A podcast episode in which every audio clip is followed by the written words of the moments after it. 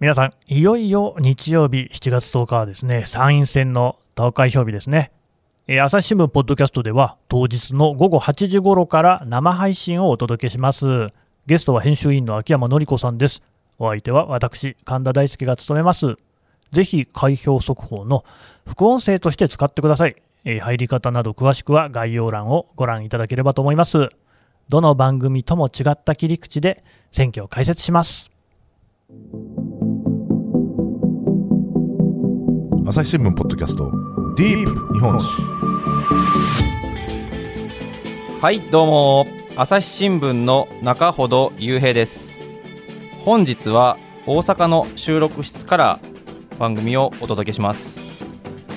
毎週土曜日はディープ日本史ということでまあディープとは言っていますが勉強が苦手な私中ほどと一緒に日本史を勉強していただけたらなと思います。それでは早速紹介します編集委員の中村俊介さんですよろしくお願いしますはい、こんにちは、中村です。よろしくお願いします。あ中村さんあの前回の世界遺産についてのご登場になりますがはい、今日はあの大阪城について伺えればなと思います、はい、どうぞ。あの前回の世界遺産ではですね初めこそちゃんとあの彦根城の話とかを聞いてたんですけど後半はちょっと世界の話をずっと聞いててちょっと日本史になってなかったんでちょっと私申し訳なかったなと思うんですけど、今日はしっかり日本史のことを聞いていければなと思いますんで、はい、まあまあ、でも、日本史もね、はい世界史の一つですから、そうなんですか？あまり深く考えないで やっていきましょう。はい。で、あの大阪城についてなんですけど、あの先日あの、えー中村さんが書かれたあの大阪城には兵が満載、元天守閣館長に聞く英傑たちの裏話っていう6月9日に配信された記事があるんですけど、ちょっとこちらの記事を読んで、あちょうどいいからぜひあの大阪城取り上げさせてもらいたいなと思ったんですけど、う。はい。あの大阪城といえば、まあ、豊臣秀吉が建てたということは私も知っているんですがこの記事冒頭にあのいきなりあのこの大阪城天守閣の館長さんの退任の話が書かれてあるんですけど、この天守閣に館長さんがいるってことでいきなりへえと思ったんですけど、うん。はい、まあね、あの、私、あの、森の宮に住んでましてね。大阪のえー森の宮っていうのは、すぐ隣が大阪城なんですよ。あもう毎朝あーお天気だと散策している、ところなので、ええ。えーとってもあの大阪城というのはあ身近なんですけれどもね、はい。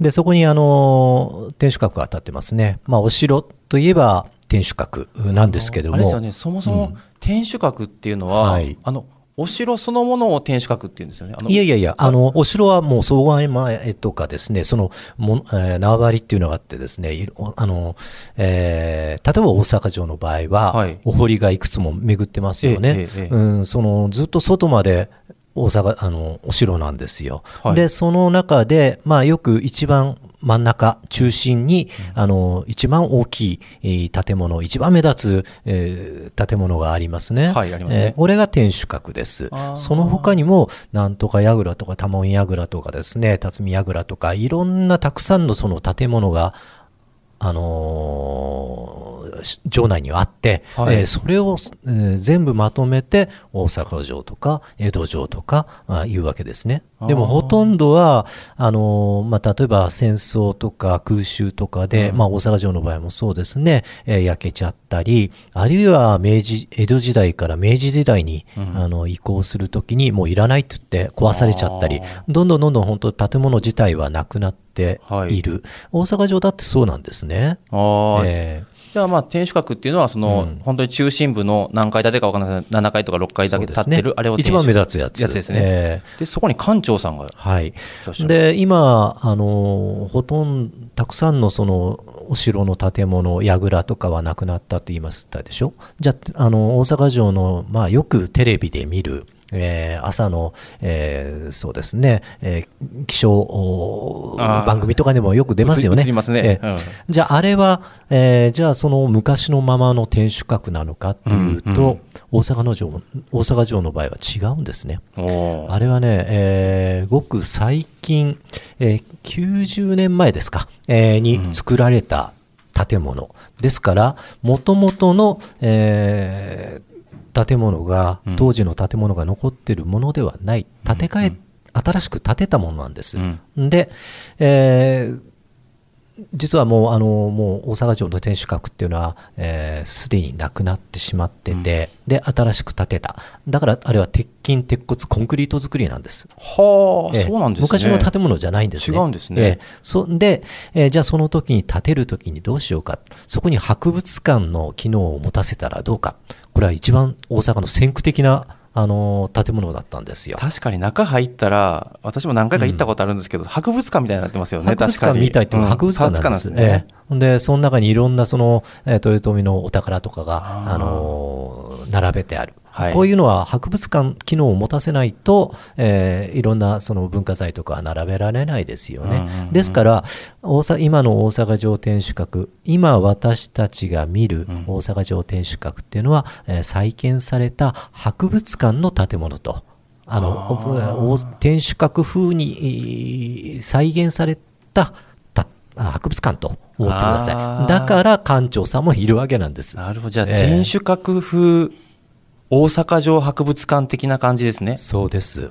でもね、あのー今90年前、えー100年近く、えーと昭和何年でしたかね、ちょっとはい正確には忘れましたけれども、はいあのーその時作られたというのはもう100年近く歴史があるわけでしょ。そうですね。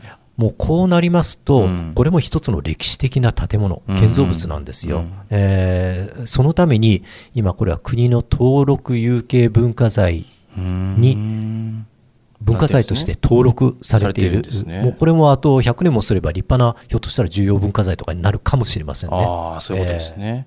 まあ、でもあの、当時の建物、えー秀吉の時代の建物ではない。ないとですね。確かにあの豊臣秀吉があの大阪城を建てて、うんあの徳川側があの破壊したっていうのは、えー私も知ってるんですけど、はいえーこの大阪の大阪の陣、うん。大阪の陣で潰されたんでしたっけ？そうですね。そこ、ええ。大阪夏とか冬とかあるじゃないですか、はい。あれってどういう？えーあのまあ、2度にわたって冬夏と、あのー波状攻撃をかけたということですけ冬から夏なんですね。冬と夏、えーそうでしたね。ああなるほど。あのまあ、冬の時に一回、えーままだまだその、えー豊臣家と、えー徳川家がまだ拮抗していた時って言いましょうかね、うんうんうんえーまだ、えー存在感を、まあ、まだ秀頼はいるわけですからね、はい秀吉の息子の秀頼は、淀殿もいたわけですから、淀殿は、えーはい。奥さん？奥さんですね。はい。うん。あのまあ、側室になりますかね。あえあの性質は北の真所ねあねですからね。で、まあ、とにかくその跡取りを秀頼を生んだのが、まあ、淀殿ですから、うん。その二人は健在でしたから、うん。豊臣家はまだまだ健在だったわけです。うん。えーこれではということで、えー徳川方があの仕掛けると、うんでそして豊臣は一旦負けて、うんえーお堀とかを埋められちゃうわけですね。おお攻められ放題、そう、うんまあ攻められ攻められ放題になりますよね、なりますよねねで、まあ、丸裸になるわけですけど、まだその時は、えー豊臣家は存続していた。で、命を、えーまあ、命脈をたの保たれえーるうーのが、まあ、その後の夏の陣ということになります。うん。で、この時に、えー天守閣、うん。まあ、燃えちゃうわけですよね。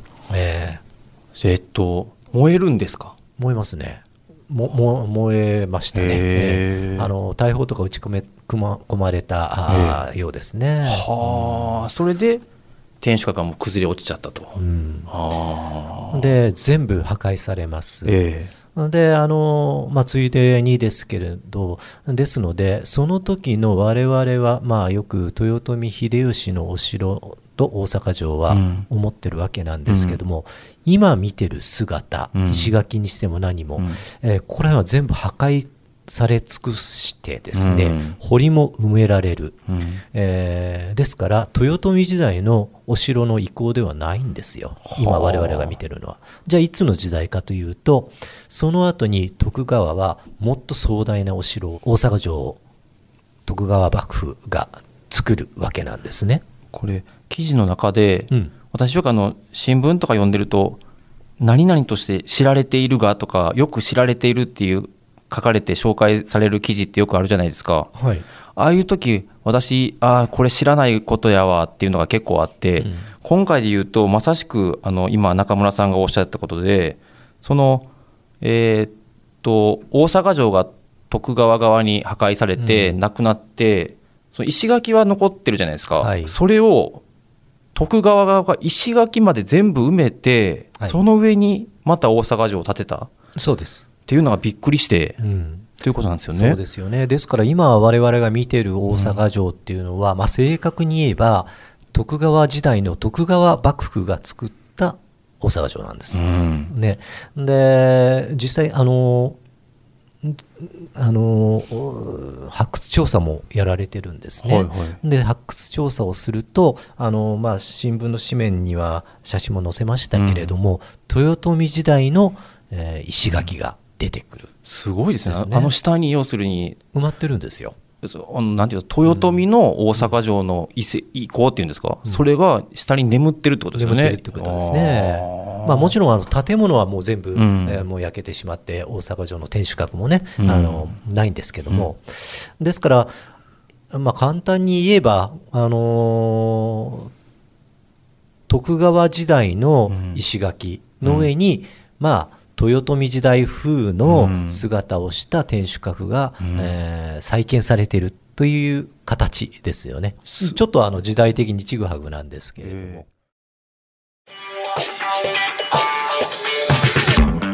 ディープ日本史。私は朝日新聞歩きき。人工音声が伝える速報ニュースのポッドキャストです。通勤中でもお料理中でも運動中でも趣味の作業中でも何かしながら最新のニュースをフォローできます。あなたの知りたいニュースどこででも朝日新聞歩きき。たった数分で今日のニュースをまとめ聞き。はい。なんかすごいですね。徳川側も徹底的ですよね。うん。なんか。やはりね、その、あの頃は、えーあの、豊臣のその、豊臣恩子の、はい。えー大名たちもまだまだたくさんいたわけですから、はい。えーそういう、まだ、その、豊臣時代の城を残しとくと、ええ。うん。まあ、いつ、えー豊臣恩子の大名たちが反旗を翻すかわからないとか、そういう恐れとかもあったのかもしれませんよね。ですからもう徹底的に、えー壊して、うん。そして、えー豊臣の痕跡をなくそうとした。うんのかもしれませんよね。でしかもあの今今見えてる石垣ってすっごいなんか石がでかくて、うんうんそういうのが組み上げられてあのできてるように思うんですけど、はい。なんか先ほどあの、まあ、去年その発掘調査の記事は私も拝見したんですけど、はい。なんかその遺構から出てきた豊臣の石垣はもうちょっと小ぶりやったとかなんかそんなんが書かれてて、はいはい。作り方形もちょっと違ったんやなっていうのがそうですねやはりあの石垣というのはどんどんどんどんそのより、えーまあまあ、し進歩というか発達していくものですからね、最初のうちは、えーあのまあ、簡単な自然のか石をそのまま積み上げる、まあ、これ野面積みというんですけれども、野面積み。はい、それから、えーそういう原始原始的っていうかな、まあ、原始的なあの積み方、まあ、自然な積み方から、えー例えばその少し角を加工してですね、えーあのもうちょっと整えるとか、うんうんえーさらにはもっと石を切って切り石にしてきれいに組み合わせるとかどんどんどんどんそういうふうにあの時代とともに発展していくんですね。はあ。で、まあ、例えば今、大阪城に行かれた方はご存知でしょうか、巨大な石があります。巨大。で、えー、タコ石とかね、肥後石。とか、うんまあ、そういう、あの、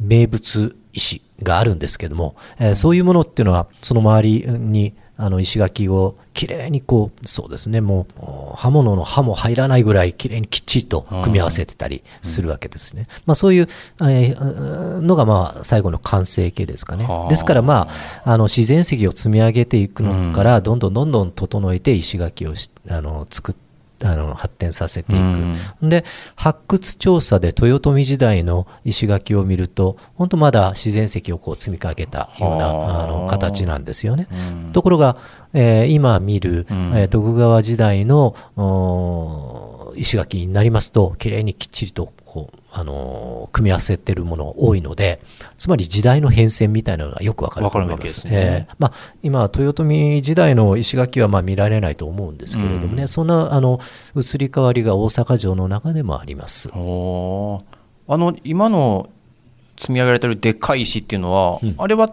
あの大阪城の周辺にあった石なんですか？いや、えっとね、あのいろんなところからあの持ってきてるでしょうね。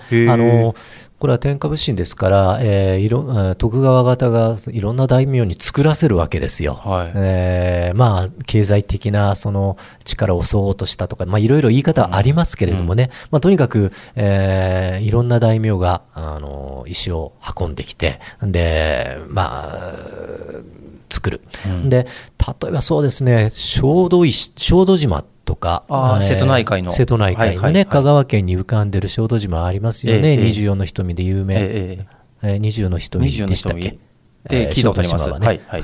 まあ、オリーブがたくさんありますね。あね。はい。あので、有名な小豆島、うん。あそこにはいっぱいきあの石切り場がありましてね。で、確か日本遺産、文化庁の日本遺産でも、えー石垣のなんかストーリーで確か認定されてたと思うんですけど、まあ、とにかく、あのーそういうところから、えーあの石を切り出して、うん。巨大な石を切り出して船で運んで、うん。えー大阪まで持ってきて、えーという、あのー作業をしてたようですね。まあ周り、大阪の周りは、そういうあ巨大な石を取るようなところってあるのかどうなのか私知りませんけれども、ああの、船で遠くから、うん。船で運んでってことですね。そうですね、小豆島有名ですよあね。ー。なんかすごいですね。徳川、まあ、家康がそういう徹底した性格やったんですか？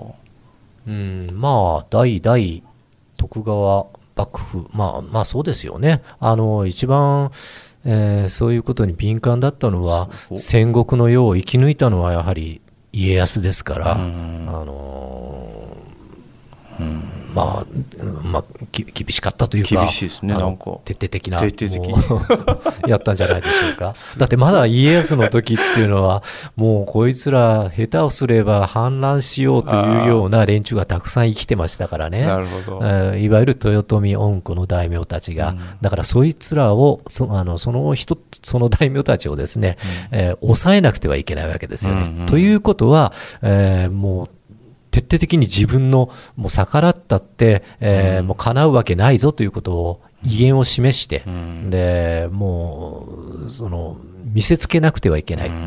まあ、そのい一つの一端がこの大阪城の不振とか、うん。えー名古屋城とかいろんな、うん。あのお城作りだったんではないでしょうか。うん。けどあの先ほどあのあれですよね。あの記念事業で天守閣は昭和天皇即位の記念事業として90年前にあの天守閣っていうのがまあ復活したっていうことですよね。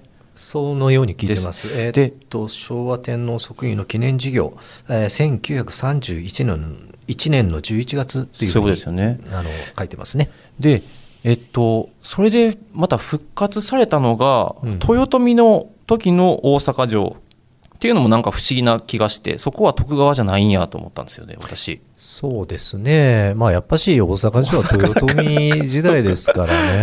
あそうかで徳川のお城は名古屋にありますもんね。まあまあ、江戸城だってそうですし、あそうかえーそれはもう、あのあちこちにありますよ。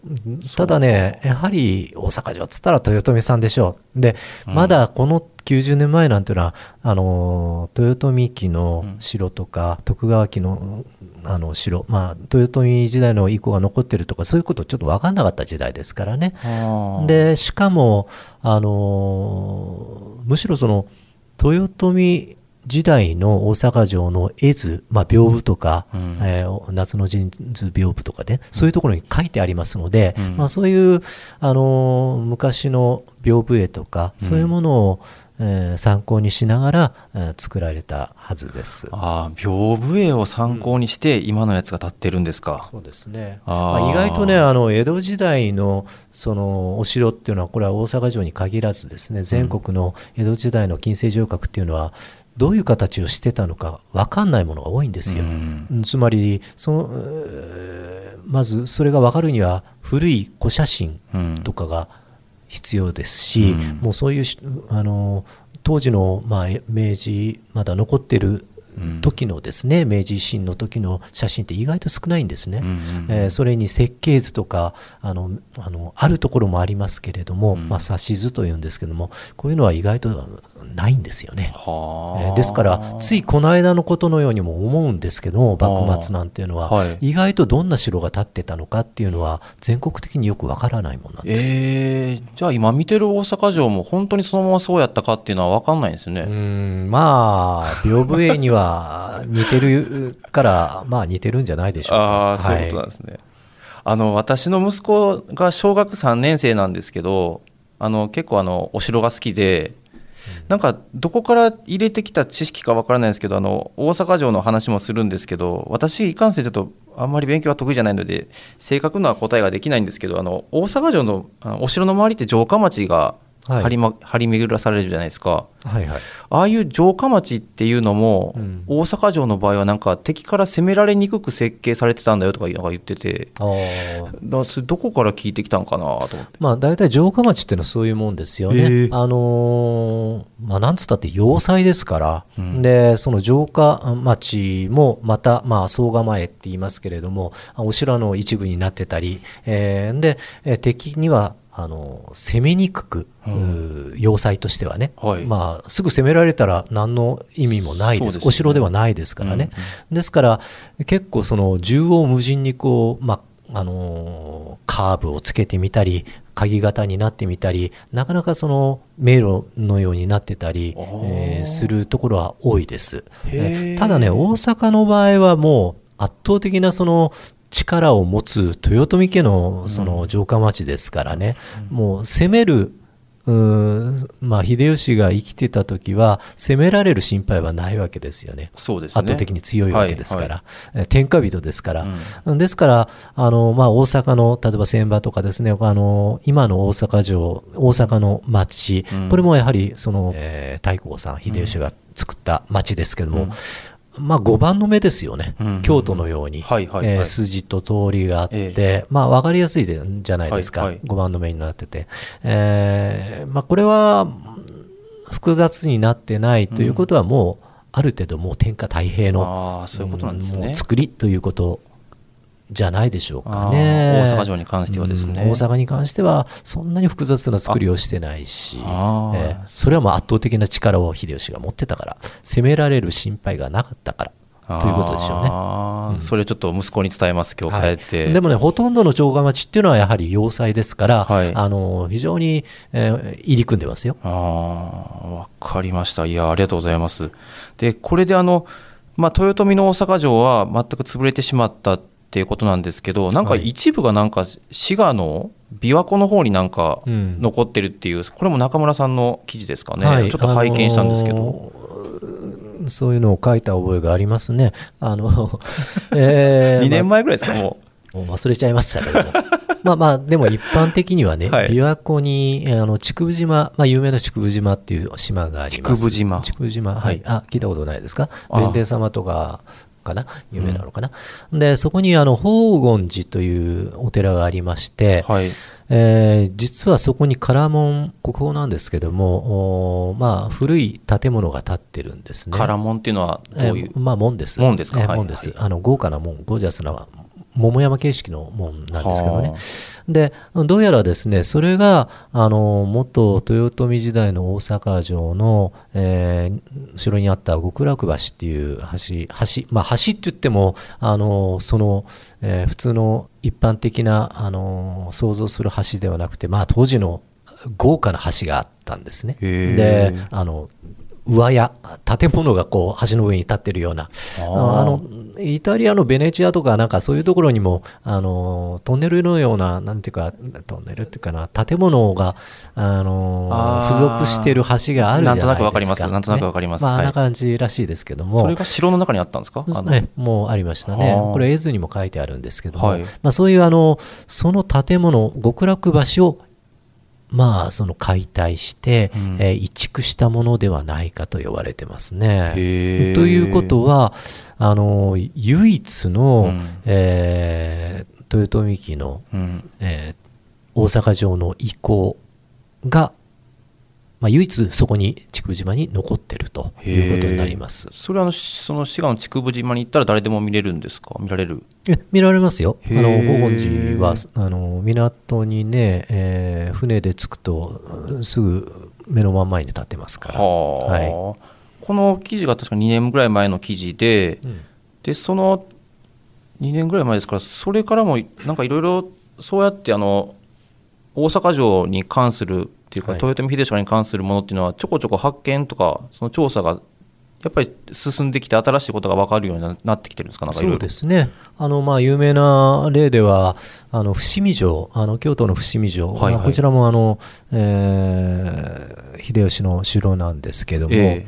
あの、えーありますよね、伏見城、伏見区にあります。伏見城でってあのおおのあ織田信長が最初建てたやつ。あ安土桃やんかあれは。えっと、そっか。あそうですね。あの、伏見城は豊臣。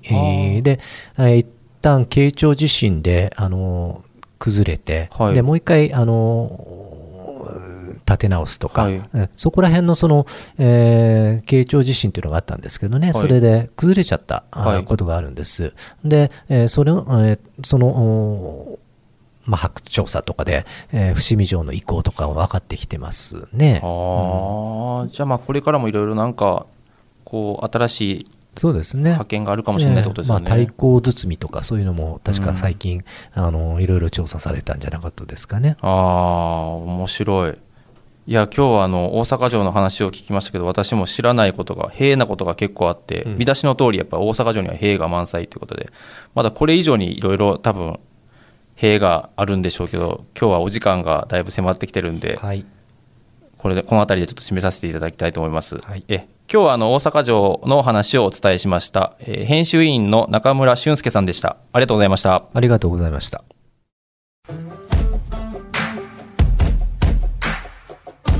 朝日新聞ポッドキャストディープ日本史はい、えー今日も、えー編集員の中村俊介さんにお話を伺いましたがありがとうございました。ありがとうございました。えっと、大阪城の話であったり、えー豊臣秀吉の話であったりの、えー中村さんが書かれた記事については概要欄に URL を貼り付けますんでぜひ皆さん読んでください、えー中村さんのこの他にもいろいろ記事を書いていらっしゃると思うんですけど、えー朝日新聞デジタルの方でいろいろ読めるんですかね？はい、もちろん、えーはえー配信配信っていうんでしょうか、あそうですね配信のされてると思いますので、はいぜひあのまあえー関西の文化面に、えーいろいろおこの大阪城に限らずですね幅広く書いておりますので、えーぜひ読まれてください。よろしくお願いします。はい、ありがとうございます。えー今日はあの中村さんありがとうございました。えー朝日新聞ポッドキャスト、えー今日も最後まで聞いていただきありがとうございます。